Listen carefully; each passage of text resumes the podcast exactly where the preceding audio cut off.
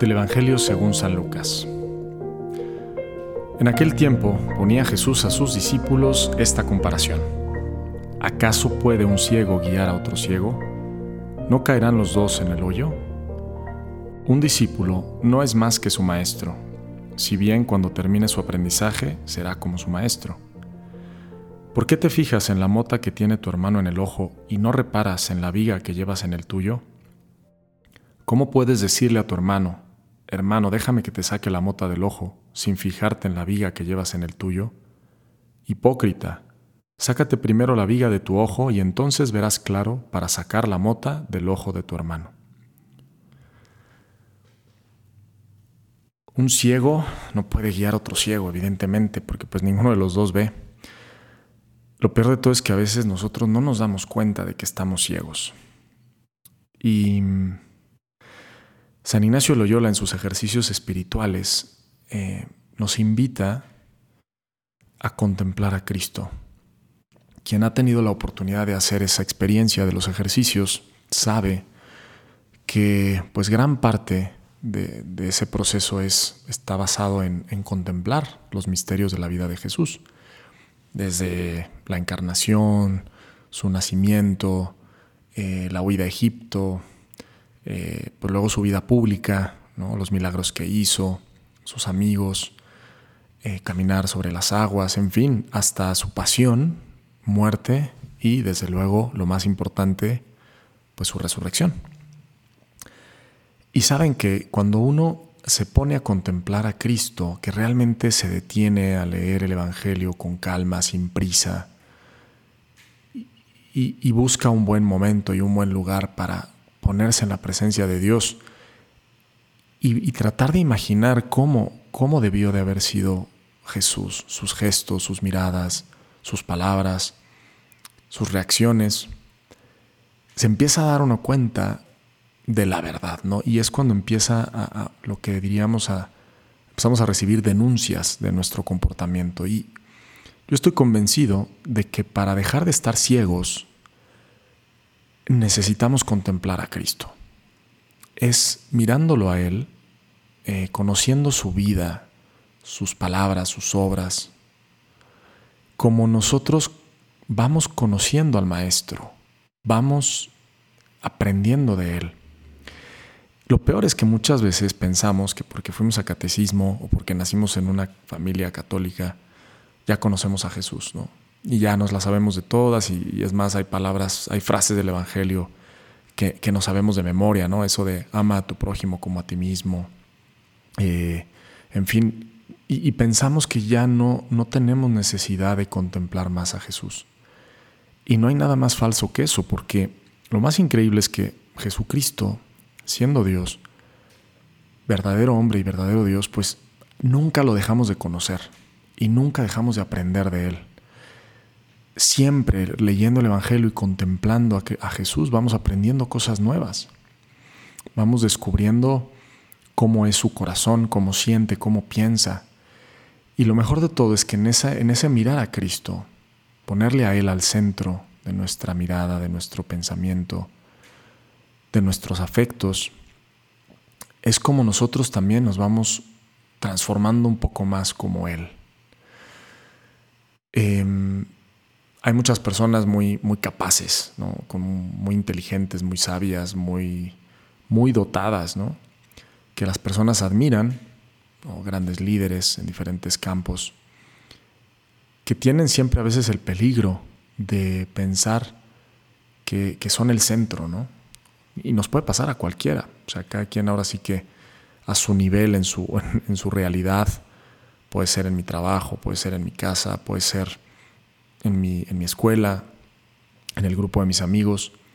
Puede ser que yo me considero pues muy, muy sabio, ¿no? muy, muy experimentado. ¿Cuánto nos ayuda a tener la humildad para poder reconocer que el Maestro es Jesús? y que necesito conocer al maestro para poder descubrir verdaderamente pues cuál es ese camino que nos lleva a la verdadera felicidad, ¿no? Y, es increíble, porque cuando uno empieza a, contemplar a la vida de Jesús, empieza a, realmente, como les decía, sin prisas y con calma, a contemplarlo a Él, pues te empieza a dar cuenta de muchísimas cosas que, uno pues no, pues no vive bien, la verdad. ¿no? A veces pues faltas de, pureza de intención en nuestras acciones, nuestra vanidad, nuestro orgullo, eh, nuestras ambiciones. Todos queremos, a veces pensamos, ¿no? Que queremos ser hombres o mujeres que tengan eh, pues llenos de honores, de, de, aplausos, de beneficios.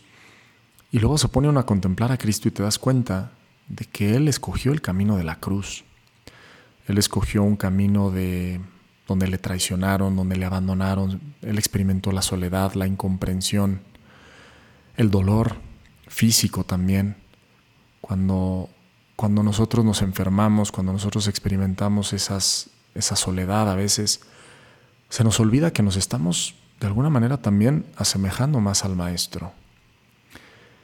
Y a veces esos momentos nos nublan, la, razón y si de por sí ya estamos ciegos, pues nos volvemos todavía más ciegos, ¿no? Qué importante es contemplar a Cristo para encontrar el verdadero sentido del, dolor, el verdadero sentido de la vida, el verdadero sentido de, pues sí, de, de, todo lo que hacemos, ¿no? de todo lo que vivimos. Entonces yo, eh, pues siguiendo esta, esta reflexión de, de, este pasaje del Evangelio en donde dice Jesús claramente que, pues que un ciego no puede guiar a otro ciego y también habla pues de que un discípulo no es más que su maestro, sino que tiene que aprender de él para llegar a ser como él, pues claramente para mí nos está diciendo, nos está invitando a que le contemplemos, que, vayamos más, tengamos más contacto con el Evangelio para poderle conocer. Eh, y qué padre sería que, que, cada uno de nosotros dedicara eh, un tiempo al día a esto, ¿no? Hace poco escuchaba otro podcast que también hacen reflexiones del Evangelio y, el padre que, hablaba decía una cosa muy cierta, decía, no crean que por escuchar este podcast ustedes ya han hecho una verdadera oración. Y nos podemos equivocar porque pues tú estás escuchando la reflexión de alguien más.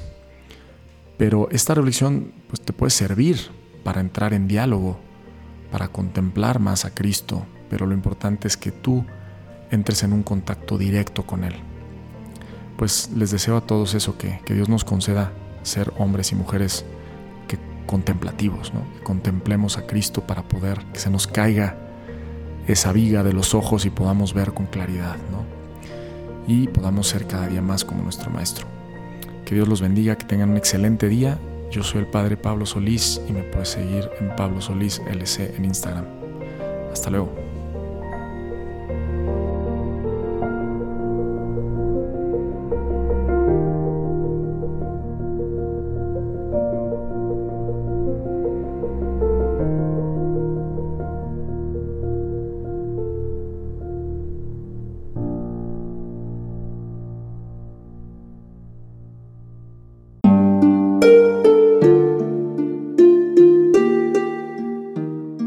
Hola, ¿qué tal? Perdón por la interrupción, pero quiero invitarte a escuchar el nuevo podcast de Juan Diego Network que se llama Oraciones de la Noche. Ahí te voy a acompañar antes de dormir, así que no tienes excusa para no escucharlo. ¿Y qué vamos a hacer? Pues yo te voy a ir guiando para que te relajes, te prepares para dormir y haremos una oración juntos. ¿Qué te parece? ¿Nos vemos pronto entonces? Escúchalo en tu plataforma favorita. Solo sigue el link en los show notes de este episodio. Oraciones de la noche. No lo olvides, ¿eh? Nos vemos pronto.